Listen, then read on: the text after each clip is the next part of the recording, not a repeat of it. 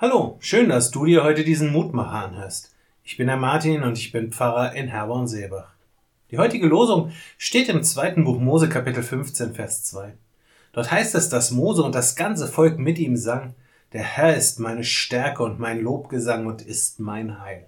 Diese Worte erklingen in dem Moment, in dem endlich alles ausgestanden ist. Das Volk hat das geteilte Meer durchwandert, die ägyptischen Soldaten sind hinter ihnen ertrunken und stellen nun keine Gefahr mehr dar. Die Freiheit hat über die Sklaverei gesiegt. Alle Anspannung fällt in diesem Moment von Mose ab. Der Auftrag, den er von Gott bekommen hat, dieser Auftrag ist erfüllt. Die Gefahren, die damit zusammenhingen, sind überstanden. Nach einer langen Durchstrecke sieht endlich wieder alles gut aus. Und das ist doch ein ganz wunderbares Gefühl, wenn sich Freiheit den Weg bahnt und wir nach einengenden und belastenden Erfahrungen endlich wieder frei durchatmen können, dann sprudelt es doch auch aus uns heraus die Freude, die Dankbarkeit, die Erleichterung. Und für eine ganz kurze Zeit vergessen wir dann, wie anstrengend und herausfordernd das Leben tagtäglich ist. Ja, diese Erkenntnis, die kehrt meist schneller zurück, als uns lieb ist. Und auch Mose wird geahnt haben, dass der Weg, der nun vor ihm und dem Volk liegt, noch die ein oder andere Herausforderung bereithalten wird. Aber darauf kommt es in diesem Moment eben gar nicht an.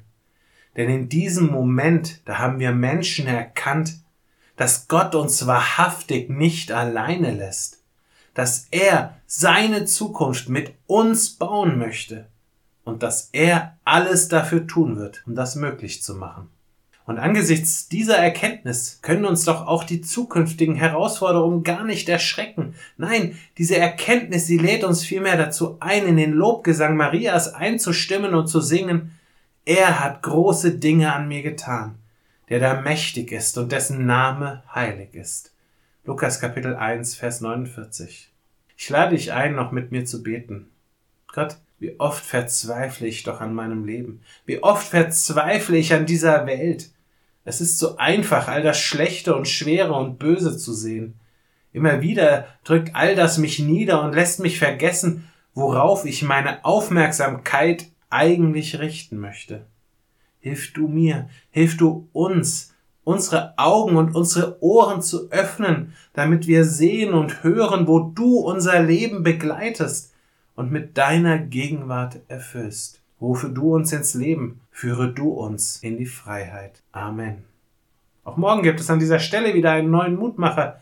Für heute wünsche ich dir nun einen guten und gesegneten Tag. Bleib gesund, aber vor allem bleib behütet.